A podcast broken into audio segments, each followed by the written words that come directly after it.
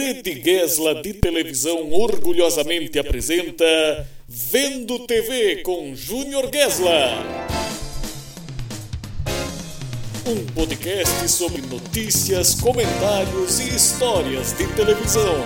Com vocês, o apresentador de maior audiência da internet nacional, Júnior Gesla.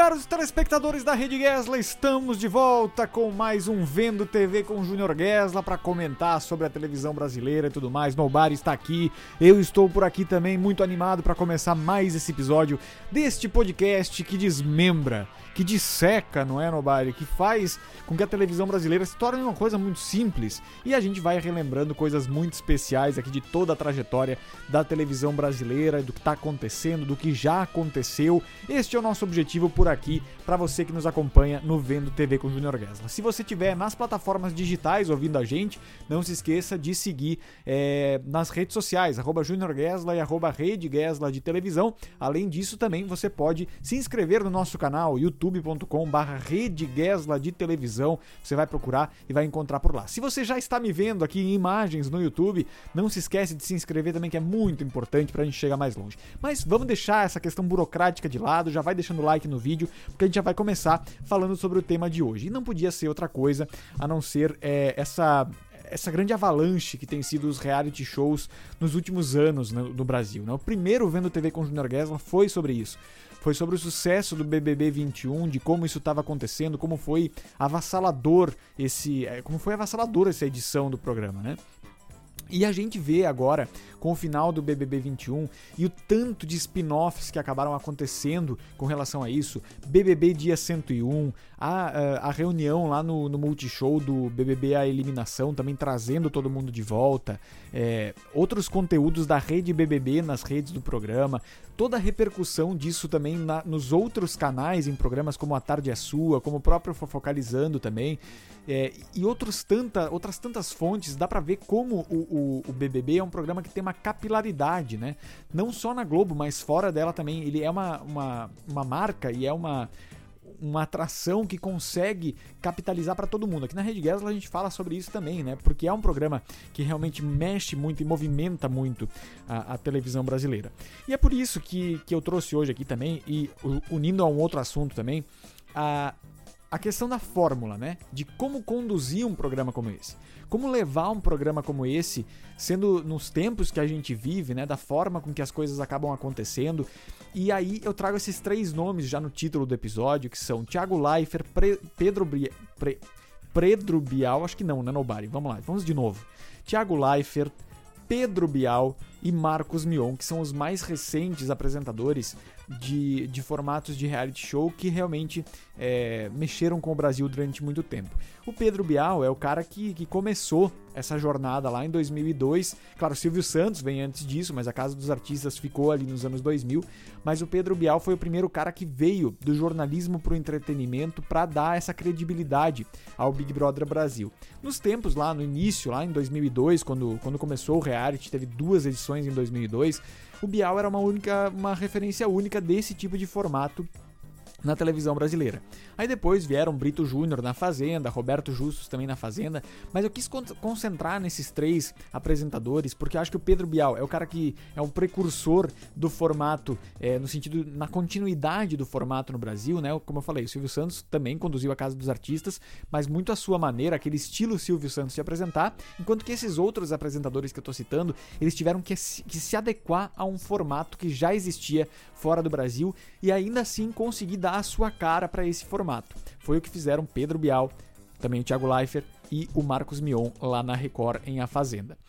Aí, a gente, pegando essa linha do tempo, né, a gente olha o estilo de apresentação do Bial, o estilo de apresentação do Thiago Leifert e o estilo de apresentação do Marcos Mion lá na Fazenda. O Marcos Mion, inclusive, na edição da Fazenda do ano passado, em uma das eliminações, em uma das roças, ele citou uh, discursos, ele construiu para eliminação um discurso baseado em discursos de Pedro Bial durante a, a, formação, durante todos os 16, as 16 edições que ele fez do BBB, e ele falou naquele dia na Fazenda que era um tributo, um tributo não, mas era uma homenagem a esse cara que realmente estava à disposição ali e estava fazendo com que as pessoas se apaixonassem pelos realities.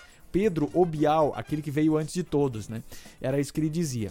E aí, é, também tive esse, esse gatilho de, de fazer esse episódio aqui, porque assisti ontem à noite, assisti, quer dizer, perdão, perdão, hoje pela manhã, assisti, hoje é sábado, eu tô gravando esse episódio no sábado, eu assisti o, a entrevista do Thiago Leifert ao Pedro Bial, muito curioso, querendo muito ver a conversa entre os dois, que, segundo o Thiago Leifert, uh, o Pedro Bial seria a única pessoa que entenderia o que é apresentar o Big Brother Brasil, né?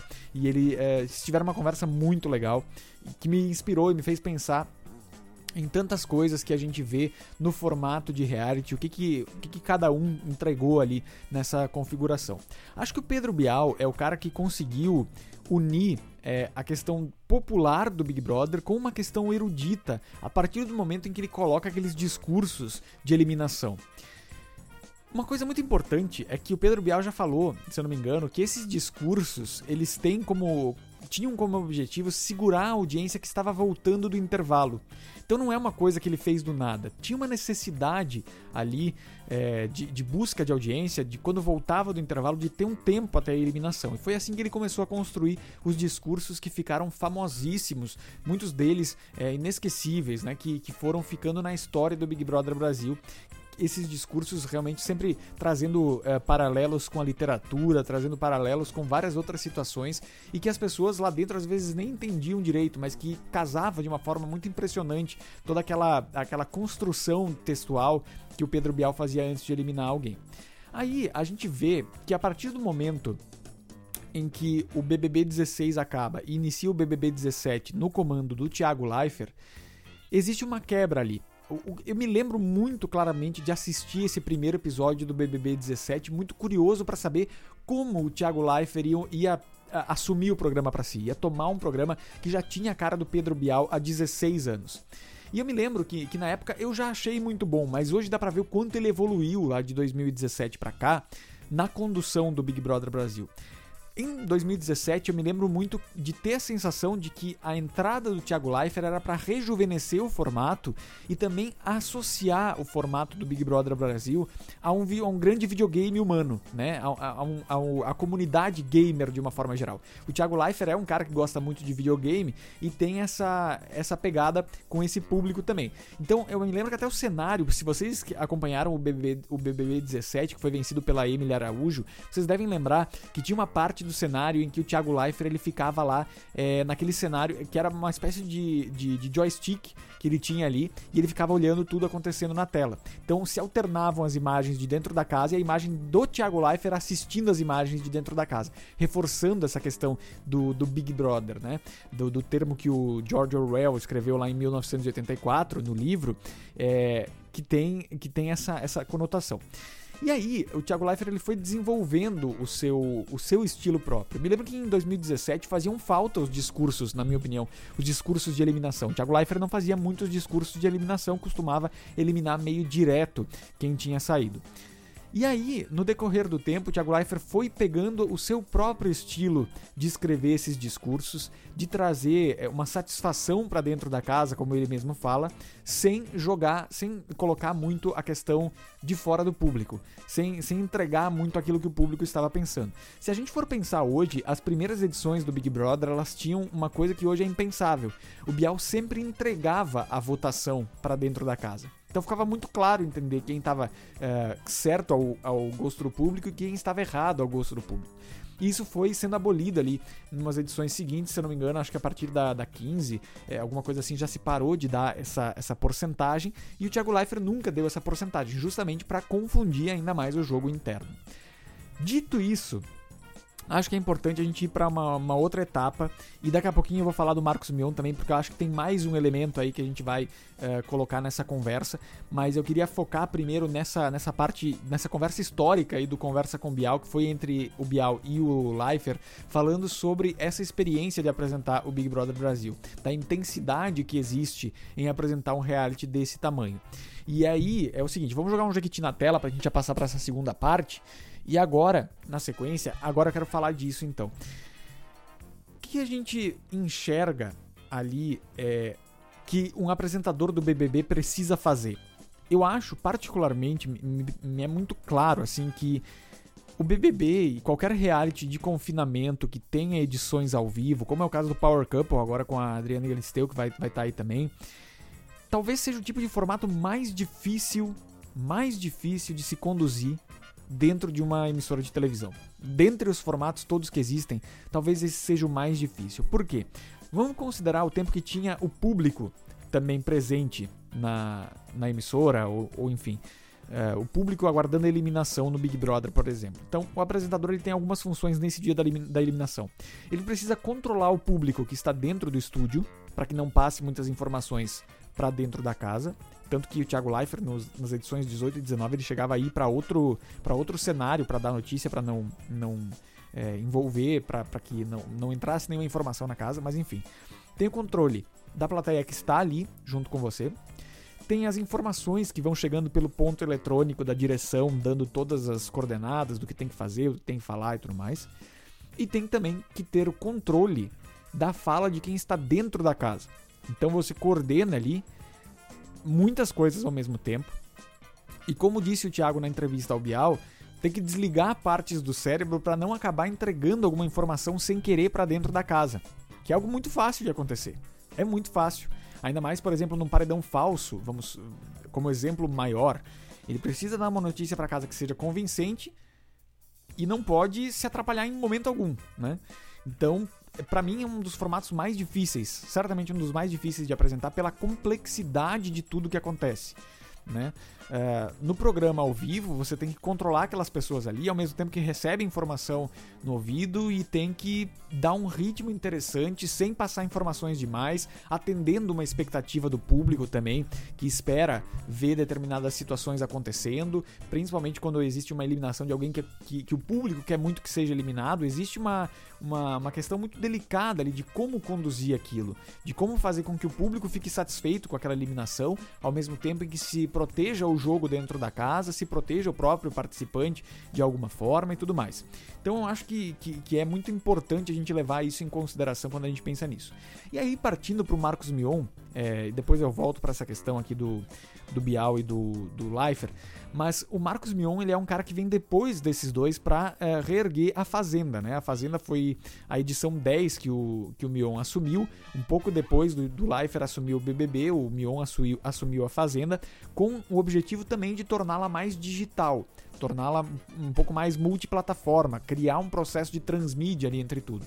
E ele conseguiu muito isso na Fazenda 10, que foi vencida pelo Rafael Ilha, fazendo a cabine de descompressão, fazendo outras coisas, várias outras coisas interessantes que é, rejuvenesceram o formato do programa e que trouxeram essa linguagem é, de certa forma parecida com o que o Thiago Leifert faz mas eu acho que com aquele estilo do Mion que é muito particular dele. É muito particular do Mion, aquele estilo de, de realmente conduzir o reality, né? Então, acho que querendo ou não, nesses anos em que eles trabalharam juntos, agora vale lembrar que o Mion não está mais no comando da Fazenda, existiu uma, uma, uma espécie de entrega de um reality para o outro, de Big Brother e Fazenda, Big, Big Brother e Fazenda, né? Tendo sempre essa alternância entre os dois, mas havia uma conexão entre os realities pela forma de condução. O Mion, o Mion assim como o Thiago Leifert, é um cara que sabe transitar entre a emoção, entre a bronca mais pesada, entre é, a, a atender a expectativa do público, não jogar informações para dentro, esse tipo de coisa que é, que é muito interessante da gente ver como é que eles conseguem conduzir isso, né? Acho que você aí que tá me acompanhando, que gosta de televisão, concorda que, que é muito difícil. É um programa muito difícil de apresentar. E eu acho que o Thiago, ele falou eh, nessa entrevista com, com o Bial sobre milhares de, de, de fatores e coisas que são importantes de levar em consideração na hora de, de, apresentar e como buscar sempre o caminho do meio. O caminho do meio que agrade de, uh, o público de alguma forma, que agrade, uh, que não entregue informações para dentro da casa, que condiga com aquilo que a direção quer passar com o programa. Então é uma equação muito difícil de fechar, muito difícil conseguir é, acertar todas as pontas do programa ao mesmo tempo, né? E mas eu acho que nessa edição o Thiago Leifert conseguiu conduzir todas as situações, das mais complexas, as mais simples, uh, daquelas, principalmente acho que a, a, maior dificuldade que eu enxergo é aquelas no ao vivo, as interferências no ao vivo, em jogo da discórdia, em é, informação de paredão, em, na eliminação em si, né? A forma com que ele tem que, no jogo da discórdia, principalmente quando ele precisa apertar alguns participantes para soltarem algumas informações, é, é, muito delicado o morde a sopra que tem que acontecer ali do apresentador, porque ele precisa entregar um pouco para poder puxar um pouco mais. Né? Então é uma equação, é um xadrez que ele tem que jogar ali com os participantes para conseguir buscar esse resultado que traz o entretenimento de um reality show, né?